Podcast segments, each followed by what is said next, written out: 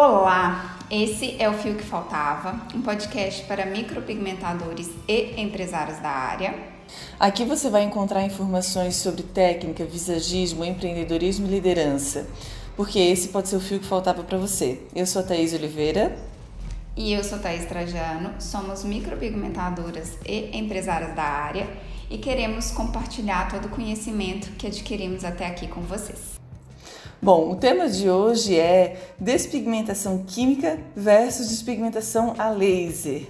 Bom, mais um assunto super importante para a nossa área, né? Porque além de saber fazer, a gente também tem que saber é, informações, pelo menos, de como se resolvem né, alguns dos problemas. Porque talvez você não passe por um problema que você tenha feito, mas pode chegar na sua clínica um problema que ocorreu com uma cliente que fez em outro lugar e ela está ali para corrigir com você. Então, às vezes você não trabalha exatamente com isso, mas essas informações vão te ajudar a como orientar a cliente a buscar ajuda ou até mesmo você encaminhar para uma pessoa que seja especialista da área. E por que não, talvez um dia vir a trabalhar com isso também, né? Porque a despigmentação é um mundo fantástico. Bom, tá. Eu também, eu é eu super concordo. Na verdade, a gente tem que saber como funcionam as técnicas para que a gente, se a gente não tem, né, no, no, meu caso aqui, eu tenho tanto laser, que vem uma vez a cada 40 dias mais ou menos, e tenho as técnicas químicas, tanto a técnica que contém ácido quanto a técnica que contém enzima. Cada técnica ela é para um tipo de despigmentação diferente, às vezes até complementares. Muitas vezes eu começo com laser e depois eu vou para o ácido ou depois eu vou para enzima, isso vai depender muito. E a gente vai falar um pouco disso no próximo na próxima gravação, né, tá? é, são vem. diferentes, é. É, Bom, e Tá, uma coisa Quer que eu quero falar também, existem outros tipos de despigmentação, tá? Mas aqui nós vamos abordar essas inicialmente. Talvez a gente possa convidar algum outro, uma outra pessoa para falar das outras despigmentações, mas nós vamos focar nessas que são as mais conhecidas, as mais populares, né? E a gente vai tentar explicar as diferenças e não exatamente como como fazer, fazer. né? Porque a técnica você precisa se especializar, né? É, sim, tá. Sim. É, como você, eu trabalho com a despigmentação química, né, com ácido e com laser, mas você também falou da enzima, então eu vou pedir para você iniciar falando dessas duas, tanto da despigmentação química, né, com ácido, quanto com a enzima. Quais são as diferenças e para que, que você usa elas?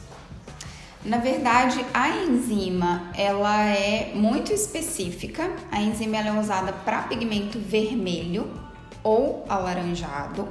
E o que que ele faz, né? Eu vou explicar um pouquinho como que funciona. A enzima ela vai funcionar mais ou menos como se fosse o laser. A gente vai colocar ela dentro da pele e ela vai quebrar as partículas do pigmento em fragmentos bem pequenininhos para que o próprio organismo consiga absorver e eliminar esse pigmento. Diferente da despigmentação química, que a gente vai jogar um ácido ali dentro. Obviamente, é um ácido preparado para isso. É, tem a maneira correta de fazer para que esse pigmento ele saia. Então, o ácido ele puxa esse pigmento, ele vai acabar formando uma crosta e esse pigmento ele sai meio que na hora, tá? Quando a gente fala em enzima, a gente precisa de um tempo para esse organismo absorver esse pigmento que foi quebrado. Quando se faz o procedimento, na hora parece que clareia absurdamente, mas depois essa cor ela volta um pouco, tem todo um processo inflamatório causado na pele, também meio que para que as células de defesa elas subam para que consiga englobar esse pigmento e vai eliminando. Sim. É... Explica um pouquinho sobre o laser, tá, pra gente? Sim. O laser, é, a gente trabalha com uma ação física, né, fotoacústica, é, é um laser ND-YAG que é switched, então ele tem um... É, esse laser ele pode ser usado para diversas coisas na estética, mas O que importa é o tempo que esse pulso, que essa energia vai ficar dentro da pele, né? Então você pode achar, ah, mas laser NDAG existem vários. Sim, existem vários e de diferentes ondas também. Mas é o tempo que essa energia vai ficar ali dentro nesse, nesse pigmento para quebrar ele. Então a gente vai usar esse laser preparado para remoção de, de micropigmentação a gente vai disparar essa luz comprimida, né, diretamente é, nesse pigmento, onde ele vai quebrar, né? Ah, mas por que que não faz cair o pelo e só quebra o pigmento, já que o pelo Ótimo também Ótimo você falar sobre isso! É, vai. é pelo tempo de exposição dessa energia nessa... É, ele tem primeiro que ele tem um cromóforo de cor, né? Então ah, é atraído pela cor, né? Escura ou a, ou a cor vermelha, enfim. Daí são os comprimentos de ondas 1064 e 532. Eu, não estou falando besteira, né? Trabalho com isso o dia inteiro. e, então, assim, trabalho e estudo muito, né, sobre isso, inclusive. É, então, quando essa luz é direcionada, ela é atraída pela cor, né? E quebra esse pigmento, mas ele não lesiona o pelo justamente pelo tempo de exposição, que é suficiente somente para quebrar o pigmento e não é, lesionar o pelo, para não fazer uma depilação na realidade, né? É. Então, é, com essa quebra, essa fragmentação do pigmento, vai ter também uma ação né, inflamatória ali, onde vai ter as células que vão englobar esse pigmento, vão carrear eles para fora dessa região, né? E daí sim pode ser necessário outras sessões, porque o corpo ele tem um limite do que ele consegue absorver, né? E também depende da profundidade, da quantidade de pigmento que tem ali também. Depende também, né, tá, da questão imunológica da cliente. Então, assim, se o sistema imunológico ele é muito acelerado, a gente vai com certeza ter uma resposta um pouco mais rápida. É, e se for um pouco mais lento, uma resposta um pouco mais lenta. Daí o tempo de intervalo entre as sessões. Isso eu falo tanto do laser quanto do processo químico e da enzima né? Mas é bom a gente sempre conversar com a cliente que o número de sessões vai depender sim da imunidade dela, muito igual a Tá falou, da quantidade de pigmento que tem ali dentro, de quantas vezes essa cliente fez micropigmentação na vida, da técnica que foi usada, se foi fio a fio, se foi uma técnica esfumada, se é uma maquiagem definitiva. Eu vejo se é microblading ou micropigmentação, se teve lesão ou não, né, de cicatriz ou não, porque isso também faz diferença. Sim, muitas vezes até a questão da cicatriz a gente consegue até um certo ponto trabalhar com laser, até um certo ponto trabalhar com o químico também, né? Porque às vezes não quando a gente fala de despigmentação, a gente não fala dessa pele voltar a ser o que era. Essa pele nunca mais vai ser virgem na vida. É bom a gente deixar isso muito claro para cliente. Então, a gente vai melhorar, a gente vai tirar o máximo de quantidade de pigmento que der para ser tirado, mas resquícios ainda podem ficar. São raras as clientes que zeram. São raras. Existe? Existe, mas são raras. É, e zera visualmente, né? O pigmento ele não sai do corpo, ele é quebrado e ele é absorvido, mas ele vai para outra região, né? Ele não fica ali mais. E é até importante também a gente lembrar que tem clientes que têm procedimentos muito grandes, muito para fora do pelo, né? Então tudo isso vai influenciar na quantidade de sessões também, né? Se, é, como você falou ali da imunidade, também fala, a gente deve falar sobre se a pele é hidratada ou não, né? Também. Se, isso faz uma diferença enorme para ambos os procedimentos, né? E em... A questão até da hidratação da água mesmo, de tomar água. Sim. Porque quanto mais água você toma, melhor o seu sistema vai funcionar. E mais rápido vai ser isso também. Né? É, e o importante dizer é que nos três procedimentos, né, tanto com despigmentação química por ácido ou por enzima, ou por laser, né, despigmentação a laser, é, a gente vai ter um processo inflamatório, tá? Então, é, por mais que o ácido ele remova, ele faz a suflação desse pigmento, né, que ele acaba saindo pela crosta, também vai ter um processo inflamatório, onde vai Sim. ter células que vão reconhecer e também vão ajudar a remover parte desse pigmento. Você está acelerando essa degradação também, né? Já Sim. nos outros, Sim.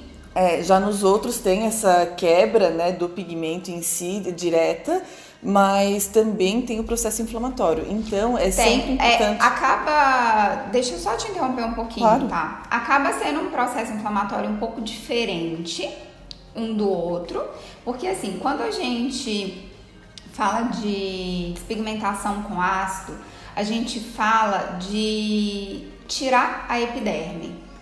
Então, assim, a gente tá machucando a epiderme para que esse pigmento ele suba, ok? Óbvio que ele vai subir da derme, tá, gente? Mas a gente vai fazer um machucadinho na epiderme. Então, isso fica muito mais visível. Sim. Quando a gente fala de enzima e quando a gente fala de laser, a pele ela vai ficar íntegra superficialmente, mas dentro vai ter muito processo inflamatório. Isso. Então é como se a gente meio que detonasse essa pele dentro, né? Porque querendo ou não, é, vai ter sim uma explosãozinha desses Exato. pigmentos ali dentro. Mais, por mais que eles sejam super seguros e que eles não afetem a epiderme, tá tendo um processo inflamatório dentro, né? A Mas tá eles. Oh, tá, mas eles são seguros com pessoas que sabem fazer o procedimento. Gente, como Eu tudo na, nas nossas áreas, né? Muitas pessoas fazendo laser e deixando cicatrizes em pele. Então, Sim. assim, a gente tá falando sobre um assunto não para estimular você a falar, não, agora eu vou alugar um laser e vou fazer. Precisa estudar muito e saber muito o que, que você tá fazendo. A Tá ela conhece muito de laser, ela conhece muito mais até que eu. Eu conheço de laser, mas aqui na clínica quem aplica o laser não sou eu. Eu acompanho. Eu sei o que está sendo feito, eu sei, sabe, pedir para a pessoa fazer o que eu quero. Ah, tá, mas tá, eu ainda é super... tenho uma técnica aqui. Não, e isso é super importante, porque assim, ó, eu, na minha clínica, sou eu que aplico, né? A máquina vem para mim Sim. e eu aplico, sei, tenho os cursos para isso, estudei e continuo estudando sobre isso e gosto de fazer a aplicação e, e, quero fazer assim. Mas nada uhum. impede de você ter uma parceria na sua clínica, de vir um profissional e ele faz o atendimento. Só que mesmo esse profissional Sim. fazendo atendimento na sua clínica, você tem que saber como orientar você o cliente. Precisa saber, né? Precisa Porque saber. Assim, é, talvez você não vá passar pelo processo, mas você tem que investigar como que esse profissional trabalha, o que que ele acredita. Porque exemplo, eu e você, né, tá? A gente acredita que a pele tem que estar sempre saudável. Então a gente não vai explorar é, essa pele, é, ah, eu vou fazer a cada 30 dias porque eu sei que dá, né? É, é, a, é a regra mínima. Cara, assim, a cada 30 dias pode ser feito, mas será que essa pele está em condição de fazer? Então, se você for chamar um profissional para trabalhar com você, é, veja se esse profissional ele tem a, a, mesma, a mesma linha de trabalho do que você acredita, né? Se ele vai respeitar essa pele, vai segurar um pouquinho o cliente e dizer assim, olha, não é o momento agora, tem que fazer mais tarde. Porque. Mas é aí tá, eu acho que a partir do momento que você tem uma parceria, né? Na verdade, vem uma pessoa aqui, eu alugo esse laser, essa pessoa vem fazer o procedimento para mim, ela já vem junto com a máquina. Mas quem vai ver se essa pele está preparada ou não sou eu. Não, claro, mas eu, tenho que saber avaliar isso. Não, tá? Porque assim, eu entendo o que você está falando, mas é, não dá para a pessoa delegar isso para outra pessoa. Até então, porque o cliente é pode, seu, né? A clínica é sua, a responsabilidade o cliente é seu, é, é o seu nome. Então, assim, você pode sim ter a parceria, eu acho válido e eu acho que a gente pode até depois fazer um podcast sobre parcerias, que eu acho maravilhoso. Perfeito. Mas o cliente, ele tem, ele vai por você.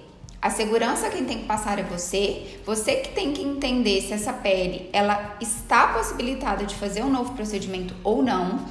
Com o passar do tempo, com o passar das idades, a gente sabe que o sistema imunológico ele vai diminuindo. A gente sabe que existem doenças autoimunes que também vão é, fazer com que essa imunidade seja um pouco mais sensível, seja um pouco menor. Então a gente tem que ter o conhecimento por mais que outra pessoa aplique a técnica. É, isso eu, isso eu concordo 100%, indiferente se seja ácido, né, ou se seja enzima, ou se seja laser, você, se for na sua clínica, você tem que ter um conhecimento mínimo, né? Não é simplesmente chamar alguém e você não questionar nada. Então, você realmente tem que ter é, um conhecimento mínimo naquilo para poder definir se o que está acontecendo no, no seu espaço é correto ou não, né?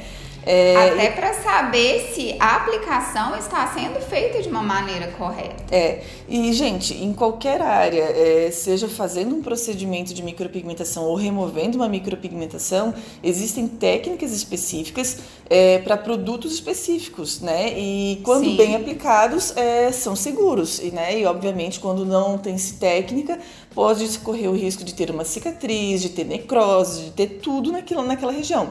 E tá, eu queria que tu falasse um pouquinho das diferentes técnicas de. E aí, oh, tá, e aí, numa questão da gente lesionar essa pele, quando a gente for fazer uma nova micropigmentação, a gente não vai conseguir um implante adequado, a gente não vai ter um resultado que a gente espera de micropigmentação micropigmentação cicatrizada. Exato. Então é muito importante frisar isso também. Uh, a gente sabe que tem diferentes é, blends de, de ácido né, no mercado é, e principalmente o que diferencia muito, além do, do próprio ativo que tem ali dentro, diferencia muito também o pH deles, né? É, isso, uhum. tu vê diferença também na maneira de aplicar eles ou não? A, a maneira de aplicar a técnica é só porque é ácido sempre vai ser igual? Não, eu vejo uma maneira bem, bem diferente. Eu acho, inclusive, tá, que a gente pode falar isso num próximo podcast. Tá. Porque eu acho que vai ser um assunto um pouquinho mais longo, né? E como a gente tá nessa pegada de não fazer um podcast muito extenso para as pessoas, né, conseguirem ir acompanhando de uma maneira saudável, a gente não quer gravar um podcast de uma hora, a gente quer 20, 30 minutos, né? Uhum. De 15 a 30 minutos no máximo. Eu acho que a gente vai acabar excedendo um pouquinho. O que, que você acha da gente encerrar esse e começar um outro pro próximo? Claro. Então tá. Então só para recapitular, a gente falou de três tipos de procedimentos de remoção, né? As químicas como ácido e enzima, enzima. e a física como laser, né? É... Ambas são seguras, elas têm diferenças na maneira de aplicar e na maneira que vai ser, vai ser feita essa remoção, né? É, tá, tem alguma coisa que tu queira lembrar? Se tem alguma indicação? Eu, na realidade, é, sempre avalio pela qualidade da pele, pela cor do procedimento, né? Mas geralmente é isso e também o tempo, né? De procedimento. É, eu, eu também avalio pelo tempo do procedimento. Eu acho que até no próximo podcast que a gente vai gravar, a gente pode falar um pouco melhor sobre isso, porque daí a gente entra um pouco em questão de técnica e resultado e a gente consegue falar um pouco mais minuciosamente sobre, sobre esse assunto, tá? Mas basicamente é isso que você falou, eu também avalio isso. Perfeito. Então, é, a gente vai encerrando por aqui. Esse é um assunto que dá muitos outros é, debates, né? É, a dica da semana é estude sobre essas técnicas antes de fazer um curso, antes de avaliar qual que, antes de simplesmente escolher uma, né? Avalie Sim. e entenda um pouco mais, pesquise sobre elas para entender qual que é a, aquela inicial que você vai ter na sua clínica e mais tarde você, obviamente, vai querer ter todas porque você vai ver diferença entre uma e outra e vai achar necessário Sim. ter diversos tratamentos na sua clínica. É... Exato. Então a dica da semana é essa: estude e avalie qual que é a melhor para você iniciar. Bom, é, o nosso podcast, O Fio que Faltava, está disponível em multiplataformas em formas de áudio e também em vídeo no YouTube para quem quiser nos conhecer. Quem também quiser nos seguir no Instagram, o meu é arroba Thaís Oliveira Oficial. Thaís com T-H-A-Y-S-E. Thaís Oliveira Oficial. E o meu é Thaís Trajano Oficial, Thaís Normal, T-H-I-S. E é isso. Um ótimo domingo para vocês e até o próximo. Beijo, beijo.